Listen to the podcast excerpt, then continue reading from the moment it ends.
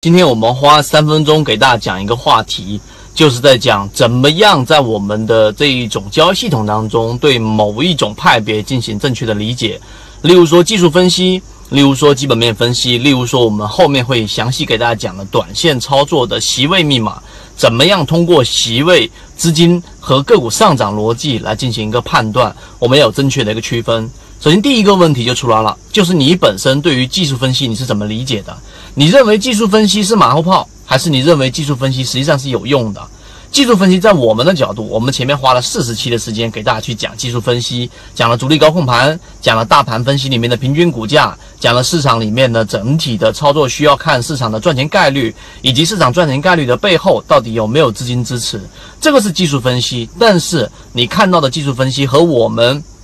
平常意义上理解的技术分析是不一样的。我们讲技术分析本身背后是有逻辑的，是有资金支持的。而传统所定义的技术分析就是看 K 线，看这一个我们说的均线啊，看这个 KDJ。那传统的技术分析里面有一个很基础的理论，就是历史一定会重复的，并且呢，K 线能够透露出所有的信息。但实际上呢，我要明确的告诉给你，技术分析对于我们的操作是有帮助的。但它的帮助更多的是在于操作的细节和操作的过程，因为你能监测资金，因为你能找到控盘，所以你能找到像中电广通这样的个股。但是呢，在选股角度，我们在后面的时间会给大家去讲到一个操作的方向，就是怎么样通过席位，因为席位里面机构席位它本身有很多的自营自营这个券商自营。包括我们说的社保基金席位，有很多不同类型的席位。由于席位触发百分之七左右的涨幅，或者说换手率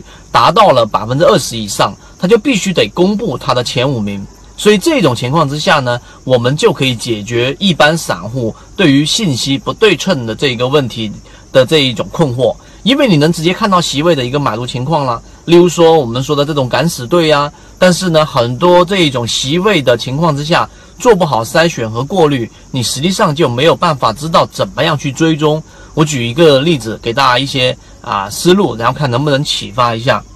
就像是你要有一个系统去监测整个所有席位当中谁的成功率最高，这是第一个。第二个，他在五天和二十天内出击的次数。到底是有多少次？你成功率百分之百，你一个月、三个月你只出击一次，我怎么追踪你呢？很难，对不对？所以呢，你要看他出击的一个次数，还要看一看他的单次出击的平均收益率。那这样的话呢，你就能从海量的可能九十多、将近一百个这一种券商自自营席位，或者说我们说的机构席位的这种前提之下，筛选过滤出最终你可以主要跟踪的那么几个席位。一旦它因为某一种条件触发了，因为这种其实是不不可控的，触发了政府百分之七，触发了换手率百分之二十。当它大幅的资金介入的时候，它一定不会是说一两个交易日就能马上撤出来的。于是你就能追踪到这一个我们所说的这一种游资了。所以呢，技术分析不会是你的全部，而我们说的基本面分析也不会是你的全部，而我们现在说的这一种席位机构席位也不会是你的全部。最终我们还是送给大家那一句话。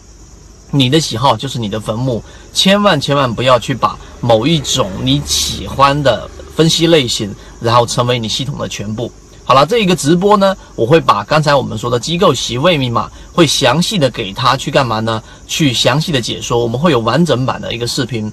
我们一直秉持着授人以鱼不如授人以渔的理念，给所有的股民提供一个进化学习的一个平台。欢迎大家添加我的个人微信号 KDJ 四四四二。进入到我们的圈子，学习所有的完整版视频和图文操作细节，和你一起终身进化。